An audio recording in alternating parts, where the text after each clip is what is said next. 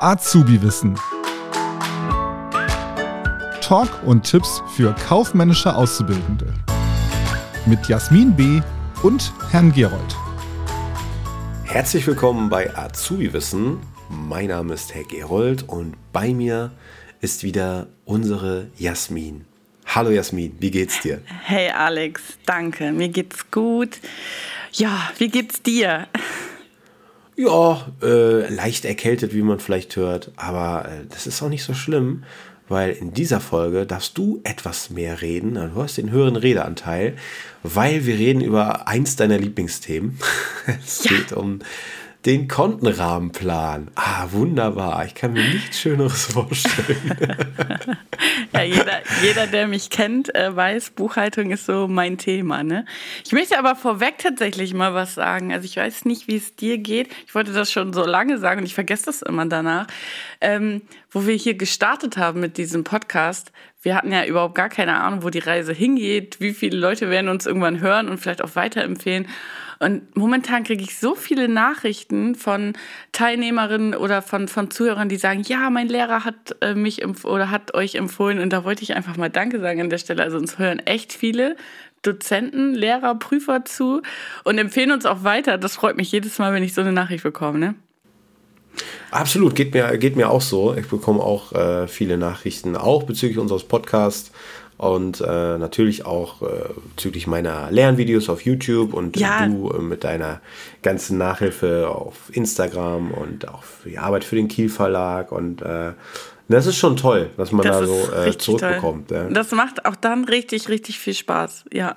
Absolut. Das ist ja als, als, als Lehrer ähm, Thema, Thema Wertschätzung, aus schwierige Zeiten, sag ich jetzt mal so.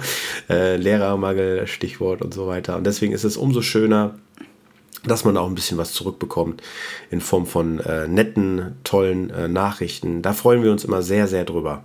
Genau. Sehr gut. Jetzt kommen wir aber zum Thema Kontenrahmenplan.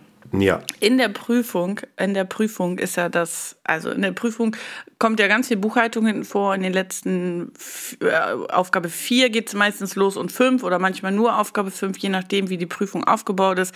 Darüber habe ich auch schon mal gesprochen. Die Empfehlung, wenn ihr ähm, dort fit seid, auch mit diesen Aufgaben zu beginnen. Und der Kontenrahmenplan ist natürlich ein ganz wichtiger Punkt. Den muss man zum Glück nicht auswendig können. Die Kontonummern, jeder, der schon mal eine alte Prüfung gesehen hat, der weiß, die Kontonummern sind vorgegeben. Aber man muss wissen, welche Konten sind aktiv, welche sind passiv, welche sind Aufwand, welche sind Ertrag. Warum muss ich das wissen? Um zu wissen, wie sich die Konten verhalten. Wir haben ja immer auf der linken Seite soll, auf der rechten Seite haben. Und die mehren und mindern sich. Und das kann ich nur wissen, wenn ich auch weiß, welches Konto verhält sich wie. Ich habe dazu auch schon mal ein Video gemacht und das auch schon ganz oft erklärt, wie ich immer an die Prüfung rangegangen bin.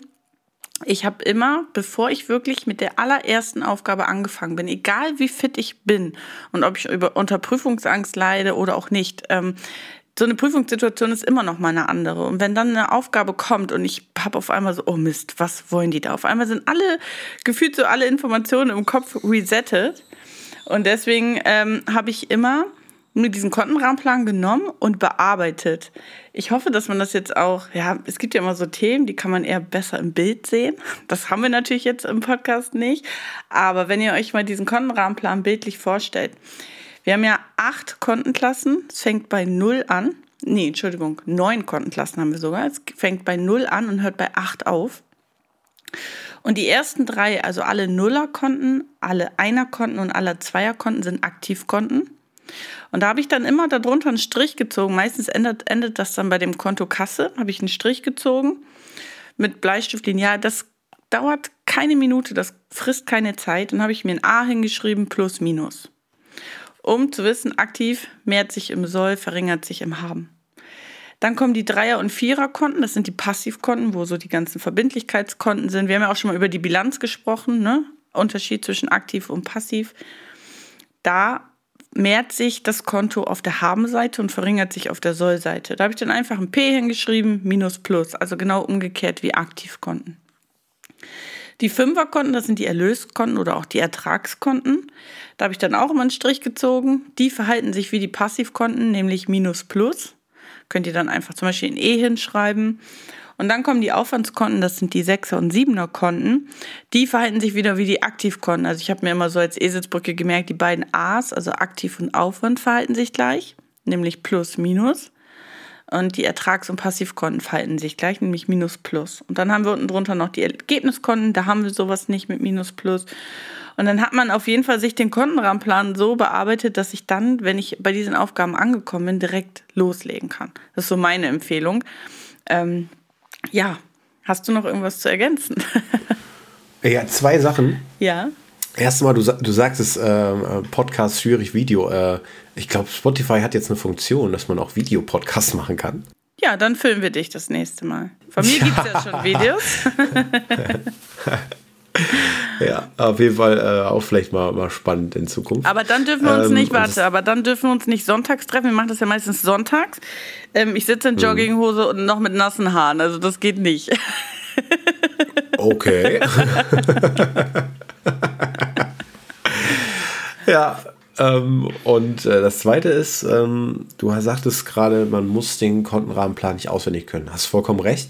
Ich empfehle meinen Schülern aber immer so bestimmte Kontennummern, da die immer auftauchen, immer wieder, also zum Beispiel Umsatzsteuer 4800 oder Vorsteuer 2600, dass man die schon so mehr oder weniger drauf hat, weil man da auch ein bisschen Zeit spart. Ne? Siehst du das ähnlich? Ja, ja. Aber wer ja. da einfach nicht fit ist, nein, absolut. Ich finde auch, ja. je öfters man so eine Übungen macht, die Kontennummern sind irgendwann drin. Ne? Aber wenn man nicht ja, fit ist, Fall. dann sollte man sich da nicht mit stressen. Aber ja.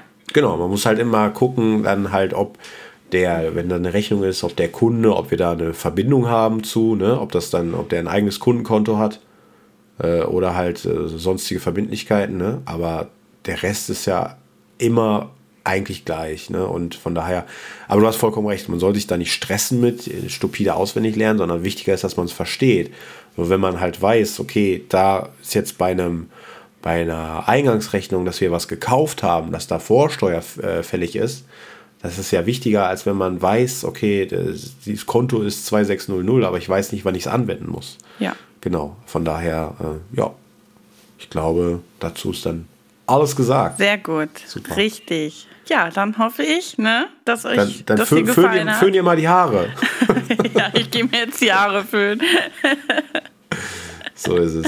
In diesem Sinne, Leute, bis zum nächsten Mal. Macht's gut. Bis zum nächsten Mal. Tschüss. Das war Azubi Wissen, ein Podcast der Marke Kiel.